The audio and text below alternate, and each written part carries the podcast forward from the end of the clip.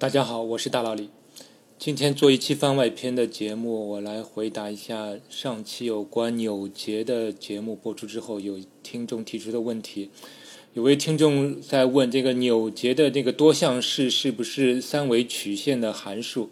那答案肯定是不是的，因为这个三维曲线函数描述这个曲线描述的过于精确了，描述的过于精确，反而并不能很好的去。表达一个这个扭结的属性和特性。那么，我可以在节目里稍微简单介绍一下这个亚历山大多项式是怎么算出来的。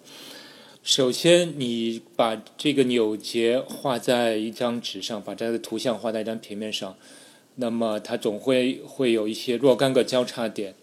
那么，对 n 个交叉点的扭结，我们来考察一下它把这张平面。划分为多少个区域？其实是有一个很简单的公式，其实是 n 加二个区域。啊，这个区域是包括这个扭结外部这个无穷大的区域，也算一个区域。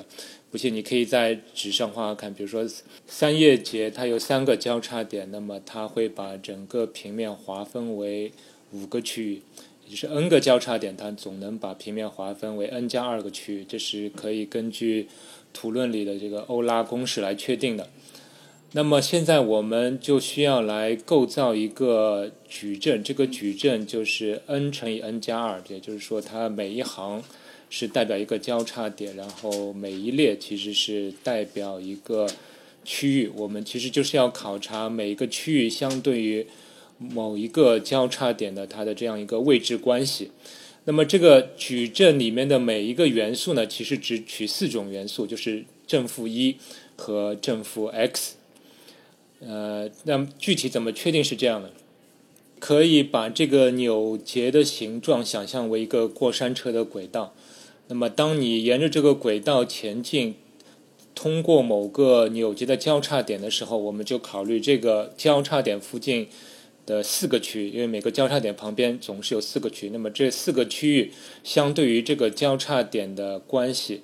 分为四种不同的情况来确定这个。对应位置的矩阵中的值，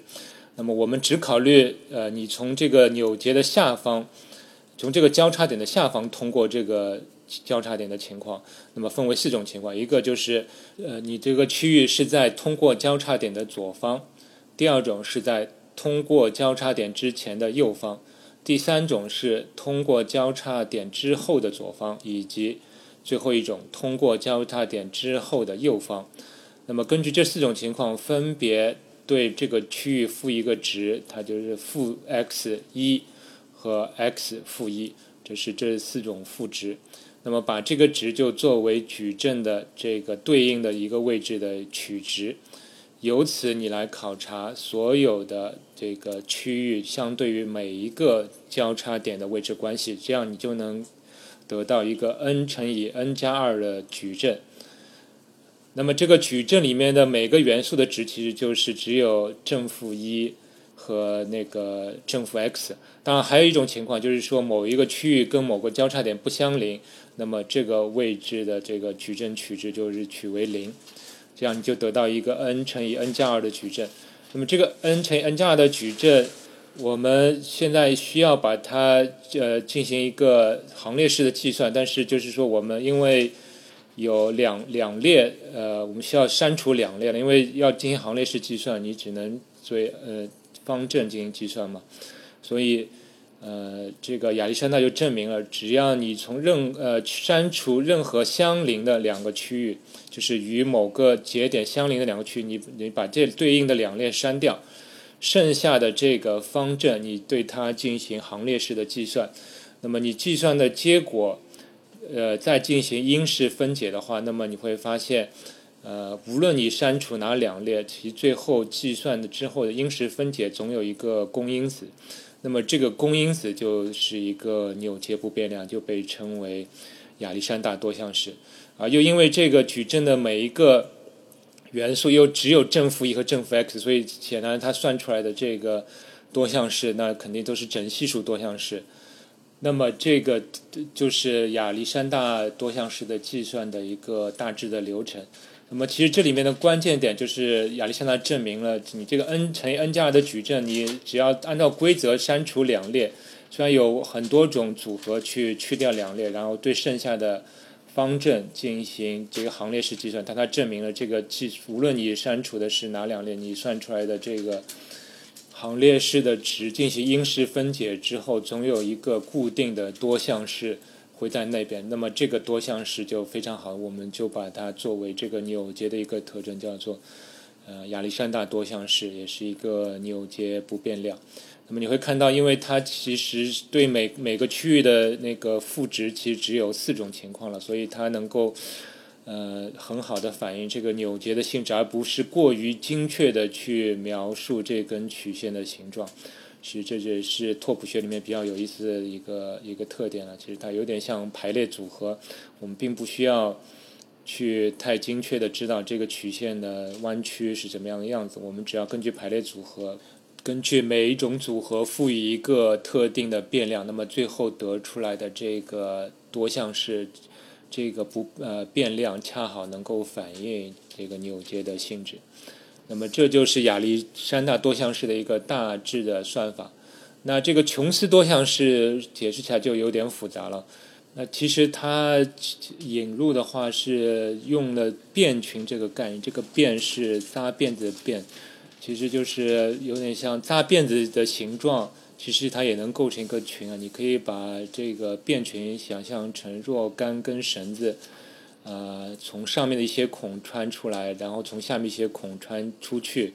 那么，比如说有三股绳子吧，一二三，那上面的孔的讯号是一二三，下面的孔也是一二三。那么你一股绳子从一号孔出来，那么它可以从二号孔出去。那么二号孔出来的绳子可以从三号孔出去，三号孔出来的绳子可以从一号孔再出去，等等，有不同的排列组合。那么这样形成一个。纠纠结的形状呢？其实呃，数学家把它们抽象，也变成一个群的概念，叫变群，就是辫扎辫子了。因为这个这个绳子垂下来形状，确实是有点扎辫子的形状，而且可以证明，其实扭结的话，可以把它等价的转换为变群中的一个元素。那么琼斯多项式就是琼斯根据这个变群的一些性质中导出的一个多项式。其实我也没。好好研究啊，看上去是有点复杂了，那留给听众自己去研究了。那么关于纽结多项式呢，其实它确实是挺有意思的，但它也有一些很神秘的性质，就是它也不是万能的。比如说我在节目里提到过，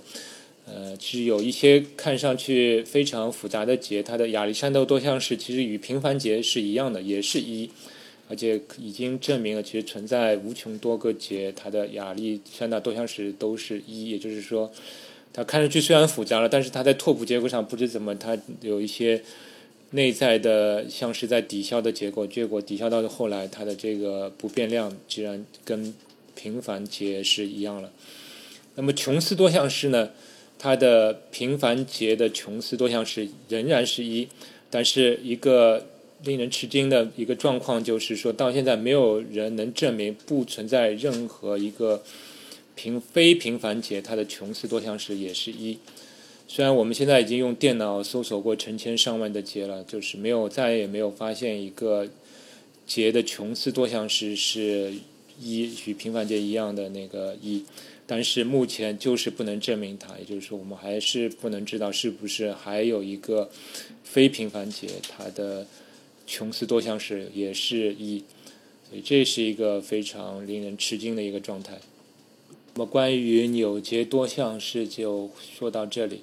那么节目的后半段呢，我来回答一位小学生的留言嘛。这位小学生说想请我解释一下这个康威裁决日算法的原理。其实这个算法的原理也是是蛮简单的，我稍微解释一下，马上能听懂。那么它其实是这样，就是我在节目里也提到过，如果两个日期之间的差值是七的倍数，那么这两个日期之间的星期数是肯定相等的。那么当我们已经确定用二月的最后一天来作为一个基准日的时候，那么呃，我们考虑一下四月四日这一天，那么三月三月一共三十一天已经过去了，然后四月又过去了四天。也就是四月四日与二月的最后一天，它总是相差三十一，再加上四等于三十五天。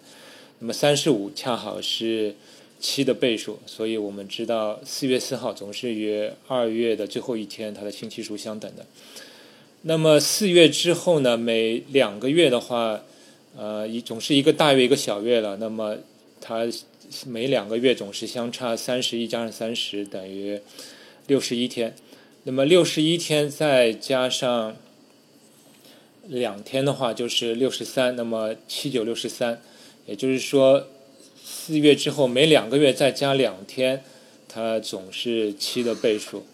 所以正是因为这个性质，所以我们正好是六月六号。六月六号呢正好与四月四号差两个月，又过了两天，对不对？那八月八号又是比六月六号过了两个月，再加两天。所以这些日子，这些偶数月非常好，我们都有非常容易记忆的这个裁决日。那奇数月的话，虽然没有这么容易记忆的点，但是我们只要观察下日历，我们找一些容易记忆的。这个日期就可以了，那么我们就能得出一整年的这些裁决日。那么关于年份，每一年的裁决日这个算法是怎么来的呢？